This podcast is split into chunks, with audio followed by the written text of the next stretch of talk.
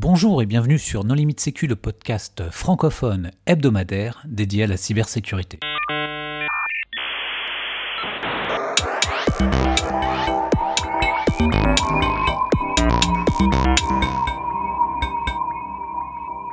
Alors aujourd'hui, nous allons parler de la société ArcFangLab avec euh, Floriane Alix. Bonjour Floriane. Bonjour. Pour discuter avec elle, les contributeurs Non Limite Sécu sont Nicolas Ruff. Bonjour. Et Marc-Antoine Ledieu. Bonjour. Alors Floriane, en préambule, est-ce que tu voudrais bien te présenter? Alors bah, bonjour à tous, je suis Floriane Alix et euh, je suis directrice des opérations chez ArcFangLab. Alors, quelle problématique vous adressez euh, chez ArcFangLab ArcFangLab, on est un éditeur EDR, Endpoint Detection and Response, et euh, notre objectif, c'est euh, de fournir une solution de détection des menaces avancées sur les terminaux, donc postes de travail et, serveurs des systèmes d'information. Globalement, comment est-ce qu'on différencie un EDR et un anti-malware classique? Alors, c'est vraiment dans les méthodes de détection. Globalement, euh, l'EDR va apporter euh, des méthodes de détection avancées par rapport à euh, un antivirus. On connaît tous la, détection par signature. L'EDR, lui, va apporter en plus des capacités d'analyse comportementale, d'analyse fine des, processus et de, ce qui se passe concrètement, techniquement sur un, terminal. Et donc, il va avoir des capacités de détection avancées par rapport euh, aux, anti-malware classiques qui vont être plus limités par euh, leurs capacités euh, qui sont essentiellement basées sur la signature. On peut rappeler qu'on a diffusé un épisode sur les EDR l'année dernière, épisode 341 pour les gens qui voudraient en savoir plus.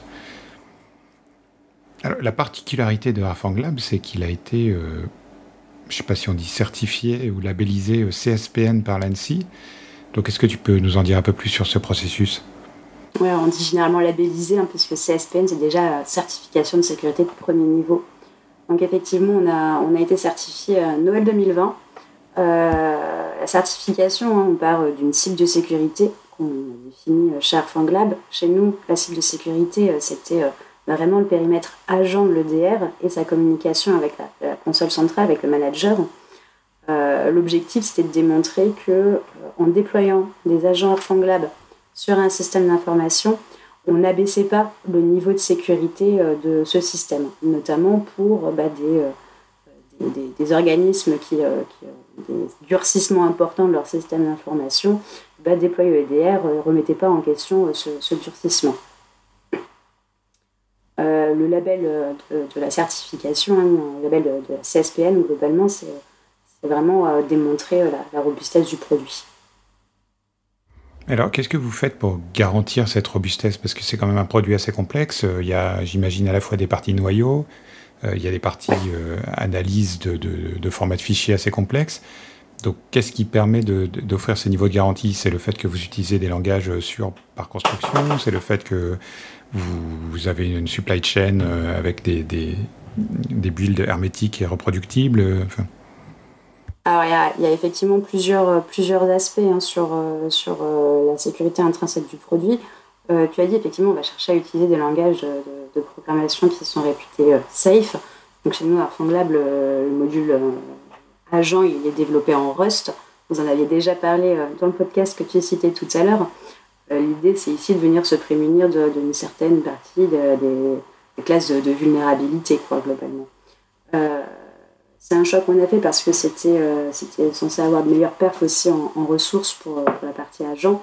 Et pour nous, c'était important que, euh, que, cet agent EDR ne soit, pas, il soit pas super consommateur de ressources sur les terminaux. à côté de ça, pour la, sécurité, ça passe par bah, forcément des process de développement qui sont, qui sont axés aussi sur la sécurité avec bah, du test en interne et pour la partie supply chain. Et ça, de toute façon, euh, pour la certification, c'est essentiel.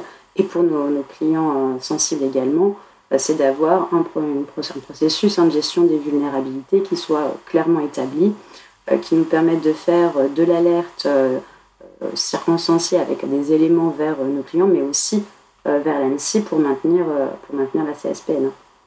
typiquement, là, on a, eu des cas cette année, vous avez tous entendu parler de la chlorgie, ben, on va avoir, on va avoir bah, des, analyses qui sont publiées vers les clients, vers, vers l'ANSI pour, analyser les capacités de protection de l'agent, pour vérifier l'exploitabilité de ces vulnérabilités si elles sont potentiellement présentes dans nos, dépendances, et puis apporter euh, toutes les réponses et les correctifs euh, sur, le produit. Juste une question euh, technique du nœud de service qui est celui qui comprend rien de, de, tous ceux qui parlent ce soir. C'est quoi C'est vous, vous déployez des, des, agents entre guillemets on premises et le reste ça dialogue avec une machine qui est en mode SaaS? Vous faites comment? Alors effectivement, les agents, ils sont bah, sur les terminaux qui ah doivent être supervisés. Ça va pas marcher, oui. ça c'est clair. Bah, ça, ça c'est bon. On est d'accord. C'est la base. Même, ça, j'ai compris. Et après, euh, il y a effectivement un manager central euh, qui va permettre bah, de faire la supervision de tous ces agents. Euh, ce manager, il, pour Arfang Lab, donc il peut être déployé en cloud, mais il peut aussi être déployé dans l'infrastructure directement de nos clients. Et on a une capacité de le faire fonctionner en mode déconnecté.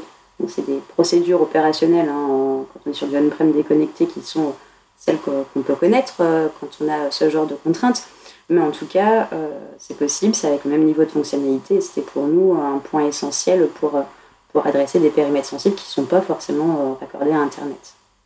Déconnecté, mais comment vous transmettez l'information?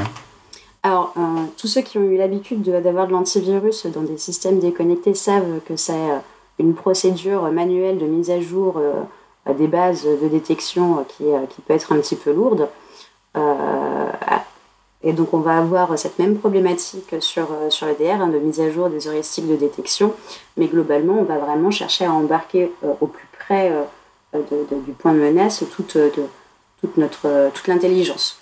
Donc tous les moteurs de détection de l'EDR, chez nous, ils sont descendus directement dans l'agent, et c'est l'agent qui va communiquer avec son manager pour se mettre à jour. Et donc du coup, il n'y a que le manager à mettre à jour bah, manuellement avec, avec les nouvelles heuristiques de détection. Et, le Rust, ça marche partout? Parce que autant on peut imaginer faire des logiciels clients en Rust, autant pour le développement de noyaux, par exemple, euh, les interfaces avec le WDK, c'est pas forcément. Enfin, je sais pas où ça en est aujourd'hui. Hein, j'avoue que j'en suis resté à Ocaml. Moi, j'ai pas trop regardé Rust. Tu as tout à fait raison. Effectivement, Rust sur la partie euh, driver, euh, c'est pas encore opérationnel. Et aujourd'hui, nous, on utilise encore du langage C sur la partie, la partie noyau. Alors, est-ce que vous faites d'autres choses euh, notables dans la chaîne de développement, par exemple l'approbation obligatoire de tous les commits, euh, la signature de commits, enfin tout ce qu'il y a aujourd'hui avec Salsa, par exemple, euh, pour assurer l'auditabilité de bout en bout, ce genre de choses? Alors, je ne saurais pas te donner exactement les détails techniques, mais oui, il y a des process de validation de commits. L'identifie bien chez nous en fin de sprint, où justement, il y a énormément de de demande de review avant, avant les commits sur les, euh, les nouvelles évolutions et les nouveaux, euh, qu'on veut rajouter finalement dans, dans le produit.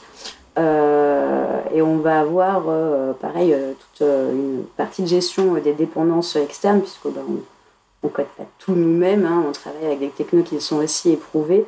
Et, et donc, on va avoir aussi, juste avant l'édition d'une version, le build, toute, cette, toute cette analyse des dépendances externes qui est fait automatiquement pour pour pouvoir gérer euh, bah, justement le potentiel vulnérabilité qui aurait été édité euh, sur, sur ces dépendances. Après, nous, en interne, bah, forcément, on travaille, euh, on s'audite nous-mêmes et on travaille, on a annuellement un audit externe pour, justement tester un petit peu robustesse, la robustesse du produit.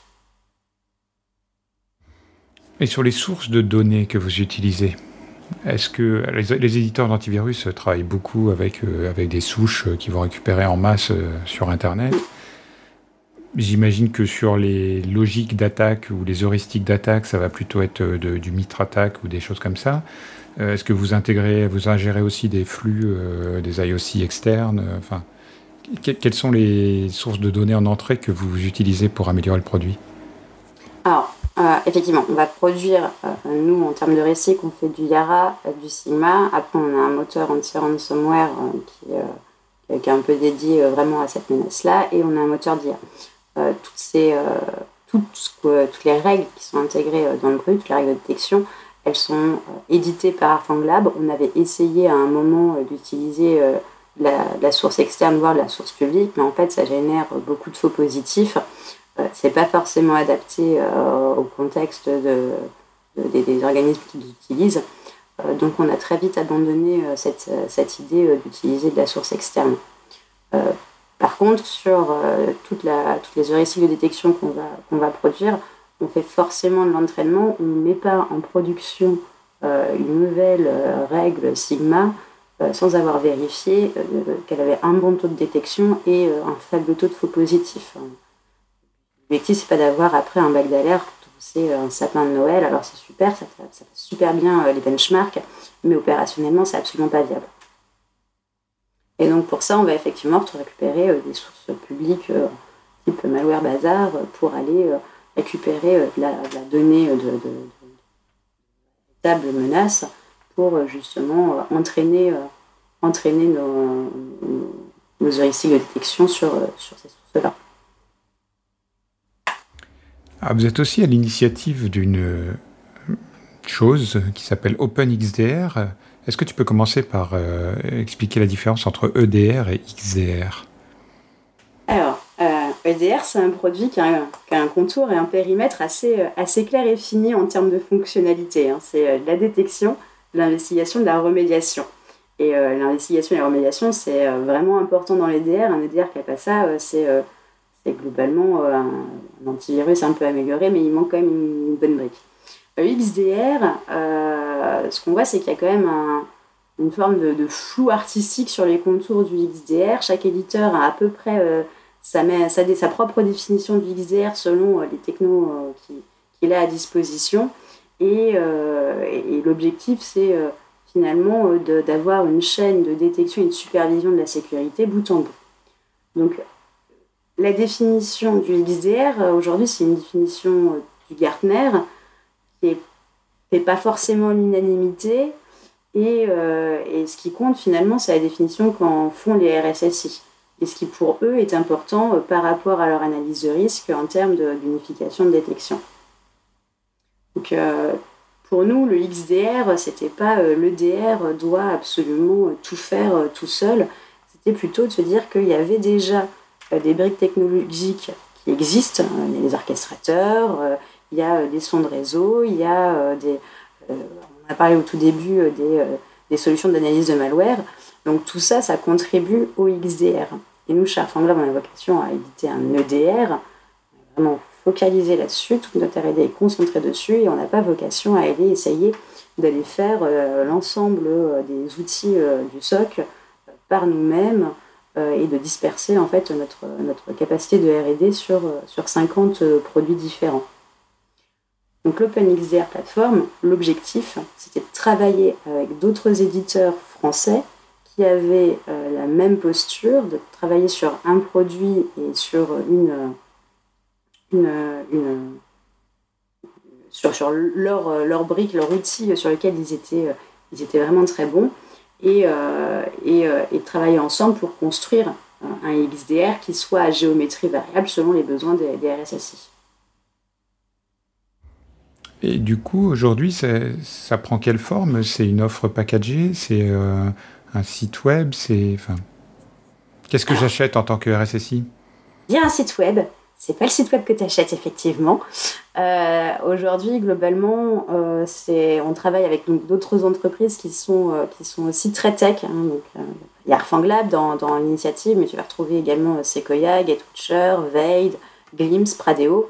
on a tous un prisme technique à la base. Donc, première, premier exercice qu'on a, a mené sur, sur l'OpenXDR plateforme, c'était vraiment un exercice de R&D de mettre, euh, euh, de partager euh, nos, feuilles de route, de partager nos plans de développement, d'unifier aussi ces plans de développement pour pouvoir être à l'unisson sur l'interfaçage de nos solutions et de commencer à avoir justement des solutions qui fonctionnent entre elles. On a fait une première démo d'ailleurs au FIC de comment globalement tu vas avoir toute cette remontée d'informations des différents produits de détection, donc euh, de la sonde, de l'analyse de malware, de l'EDR, et comment euh, tu remontes tout ça au niveau de l'orchestrateur pour avoir une vue complète avec un enrichissement par la CTI de, de Sequoia. C'est vraiment ça qu'on a. voilà, donc du coup, c'était vraiment ça qu'on avait cherché à travailler en, premier lieu sur, sur, sur Platform. Et en termes de, business, euh, j'entends pour l'ensemble des participants à, OpenXDR, euh, c'est quoi? C'est une valorisation mutuelle par vos compétences propres? Euh, Si vous êtes tous dans une démarche CSPN ou, c'est vous qui avez vraiment investi sur cet aspect légal qui pour moi est super important parce que moi quand on me demande de recommander quelqu'un, on me dit ah il a une CSPN, ça veut dire qu'il est au minimum à l'état de l'art, euh, voire, voire même mieux. Donc c'est, enfin pour moi, quand je dois écrire mes contrats, quand je vois ça ou quand je vois mon interlocuteur, c'est un commerce, enfin commercialement, juridiquement, c'est un vrai plus quoi. C'est pas juste euh, un coup de tampon à deux balles. Non, c'est un gage de robustesse et puis ça implique aussi une procédure qui, est, euh, qui peut être parfois assez longue. Ça, prend plusieurs mois pour être, pour être certifié et ça implique, ça implique aussi après du maintien de cette certification, donc d'y passer, d'y passer du temps. Euh, donc forcément, c'est jamais, euh, jamais anodin que de rentrer dans une, dans une logique de labellisation, que ce soit certification ou qualification d'ailleurs. Et aujourd'hui. Mais, les autres participants, ils sont dans la même démarche que vous? Il y a une démarche de robustesse. Après, c'est chacun euh, le fait de manière vraiment autonome. Gatewatcher, ils ont qualifié leur sonde. côté Sequoia, il y a eu un travail aussi sur la certification, mais pour les services de threat intelligence. je sais que Pradeo aussi travaille sur la certification potentiellement de de son produit. Donc il y, a, forcément une démarche et des réflexions qui sont menées, mais c'est vraiment euh, une procédure qui est assez, assez lourde et donc chaque, chaque éditeur finalement choisit, euh, ce, qu'il veut faire.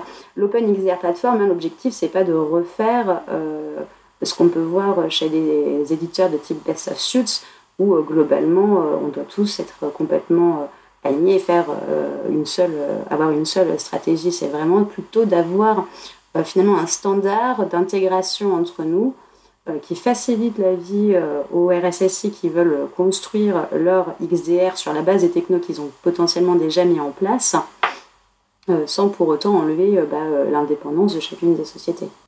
En, termes de, communication, je vois bien, mais en termes de business, est-ce que, est que vous voyez vis-à-vis de vos clients que c'est un vrai atout d'avoir une labellisation bleu, blanc, rouge sérieuse? Euh, c'est un atout parce que les RSSI, ils ont quand même à cœur de maintenir le niveau de sécurité de leur système d'information. Donc forcément, la CSPN, ça apporte euh, un gage de confiance et ça apporte euh, finalement tout ce qu'on a pu démontrer au titre de notre certification. Les rapports sont publics, hein, que ce soit la cible de sécurité ou le, résultat de, de l'audit qui a été réalisé par le CESTI. Euh, donc ça, donne, euh, ça, montre aussi la transparence qu'on peut avoir chez Arfanglab, qui est euh, bah, pour nous quelque chose d'assez important, même sur comment on gère la sécurité du produit. Alors on va revenir sur la partie XDR, XDR pardon. donc le, rôle central c'est un peu l'orchestrateur. Alors qui joue ce rôle? Alors aujourd'hui c'est la plateforme Sequoia qui joue, qui joue ce rôle central où on va vraiment remonter tous euh, les éléments qui sont collectés par les solutions dans, euh, dans la console Sequoia. D'accord. Donc il faut à la fois l'orchestration et la partie CTI. Oui, tout à fait. Après, dans la CTI, quand on parle de, quand on parle de renseignement d'intérêt cyber, il y, a toujours, il y a toujours plusieurs niveaux de, de, de CTI. Il y a la CTI qui est très technique, qui va être intégrée dans les, dans les produits où là forcément chacune des, euh, chacune des entreprises va avoir ses propres capacités de CTI pour, pour enrichir techniquement les heuristiques de détection. Et puis il y a euh, euh, des, des, axes de renseignement d'intérêt cyber plus opérationnels, plus stratégiques. et là effectivement c'est plutôt des, aspects qui sont traités par, Sequoia. Et ça fait combien de temps que ce projet est lancé? Ah, On a commencé ce projet en... Alors, commencé en 2020. En fait, euh, euh, c'est une initiative qui a été montée euh, autour du grand défi cyber qui a été organisé pour promouvoir justement des solutions innovantes en, cybersécurité. Nous, à Sharp Lab, on voyait bien que le, buzzword XDR, la solution marketing licorne XDR, elle était en train de, prendre de, prendre de, l'ampleur. Mais par contre, on n'avait pas du tout l'intention d'aller travailler tout seul sur le sujet. Et c'est vraiment dans le cadre du grand défi qu'on a proposé ce projet en 2020 de, construction d'une alliance technologique on a, été lauréat au grand défi et en 2021, on a commencé à travailler avec l'ensemble des partenaires de, l'Alliance sur des intégrations communes et sur un premier, un premier euh, démonstrateur de la solution. Et aujourd'hui, on a déjà des partenaires hein, qui utilisent euh, des briques de l'OpenXR Platform pour rendre un service de supervision. Ok, on va un peu, un peu parler de la société. Donc, euh, vous êtes présent bien sûr euh, en France. Est-ce que vous êtes présent aussi euh, à l'international? Alors, ça va être dire un axe d'évolution pour Arfangla. Il faut voir qu'aujourd'hui, on a 4 ans, donc on est encore une, jeune entreprise, hein, fondée en 2018. Et c'est un des axes de développement qu'on souhaite, qu'on souhaite mener dans les prochains, prochains mois. Et vous êtes basé où? On est basé à Paris. Et est-ce que euh, vous recrutez et si oui, euh, quel type de profil? Alors oui, on recrute forcément. Euh, on a donc une, très très forte croissance en 2021 et, en 2022. On continue à recruter fortement. toujours des profils R&D, même si c'est quelque chose sur lequel on avait monté très rapidement en puissance parce que pour nous l'objectif c'était de proposer un produit qui soit qui soit euh, vraiment opérationnel et euh, sur lesquels il y a une, véritable légitimité technique. Donc aujourd'hui, l'équipe de R&D, hein, c'est plus de 70% des, euh, des, effectifs chez Airfang Lab. C'est combien de personnes? On est un peu plus de 50 aujourd'hui. La société n'a que 4 ans d'existence, mais vous avez déjà fait une levée de fonds. Comment ça s'est passé? Vous avez sollicité de l'argent pour stimuler ce développement ou vous avez été approché par des investisseurs immédiatement? Alors, on est régulièrement sollicité par des investisseurs. Euh, encore aujourd'hui, euh, c'est des choses qui se font euh, de manière un peu continue. ce qu'il faut bien voir, c'est qu'à levée de fonds, l'objectif, c'est une accélération de croissance. Alors, ça apporte plein de choses, ça apporte beaucoup de visibilité, ça permet aussi d'accélérer nos cycles de vente. Mais nous, notre objectif premier, c'était vraiment d'accélérer la croissance et de pouvoir renforcer rapidement notre équipe de RD. Donc c'est pour cette raison qu'on a fait euh, notre, notre, première, euh, première levée de fonds. Et avec cette levée de fonds, donc, on, a, eu la chance de partir avec Elaya, qui est un fonds euh, qui est reconnu hein, sur la technique. Ils nous ont fait passer des audits assez poussés sur, sur le produit et où on a vraiment ouvert le capot de la technologie. Et ça a apporté aussi à Fanglab du coup une certaine légitimité sur, sur le secteur ce qu'on observe, c'est que ça a aussi accéléré nos, cycles, nos cycles de vente. Donc aujourd'hui, on a euh, une cinquantaine de, clients. À la fin de l'année, on va superviser à, peu près 500 euh, 000 terminaux. Donc on n'est pas en recherche d'accélération euh, de, notre développement. On continue notre croissance, mais on n'a pas une urgence à aller, à aller l'accélérer immédiatement. on reste, on reste toujours à l'écoute du marché, mais ce n'est pas, pas une finalité en soi. Vous êtes aussi allé au campus cyber. Est-ce que c'était, euh, est-ce que ça vous a apporté des clients? Est-ce que c'est quoi le retour sur cette démarche? Alors, le campus cyber pour nous, et ça, c'est un petit peu en lien aussi avec OpenXR Platform, c'était plus une, euh, une adéquation sur la, manière de penser sur les communs de la cybersécurité. Globalement, euh, notre objectif avec OpenXR Platform, c'était de travailler en commun, de fournir un résultat euh, euh, réutilisable par tous, sur lequel des entreprises de la cybersécurité française se sont penchées ensemble. Bah, le cybercampus, c'était un petit peu la même logique aussi, de travailler en commun sur des problématiques euh, qu'on soit euh, entre euh, partenaires, parce qu'il y a des grands, fournisseurs de services à MSP qui sont présents au campus, avec des potentiels ou des clients hein, qui sont également au, campus, au campus cyber, et aussi avec potentiellement hein, des concurrents sur, sur d'autres sujets sur lesquels on va pouvoir se retrouver et travailler sur, sur des thématiques assez, assez importantes. Et donc chez nous, à Fanglab, on a les équipes techniques qui travaillent dans les workshops justement pour, pour réfléchir ensemble sur bah, le des standards de CTI, Sigma, comment on travaille avec, ce genre de choses. Ok, et Lab, alors comment vous avez choisi ce nom? D'où vient ce nom? Arfang, c'est une chouette, une chouette des neiges. Donc, c'est un, chasseur assez redoutable qui a une euh, vision à 360 et qui euh, se fonde particulièrement bien dans le paysage. Donc euh, voilà d'où est venu. un personnage des X-Men des années 75, hein, de l'époque de, de, Jack Bird ou John Bird, je ne sais pas, qui était quelqu'un de très méchant mais d'absolument redoutable. Pardon de cette intervention matière de bande dessinée, mais. Tout à fait. Mais Entièrement d'accord avec vous. Euh, mais c'est vrai qu'on euh, n'a pas forcément choisi euh, le, nom du, le nom du produit sur, sur certains comics. Oh bah c'est étonnant. ok Florian, est-ce que tu voudrais apporter le mot de la fin? Alors du coup, le mot de la fin, tester Airfang Lab, tester notre DR. on a certes pas forcément participé à des bench mitres qui donnent beaucoup de visibilité, mais en, benchmark, on est, généralement plutôt bon et reconnu par, nos clients et partenaires, donc n'hésitez pas à prendre contact avec nous pour, pour une évaluation du produit. Bon, eh bien, Floriane, merci beaucoup d'avoir accepté euh, notre invitation.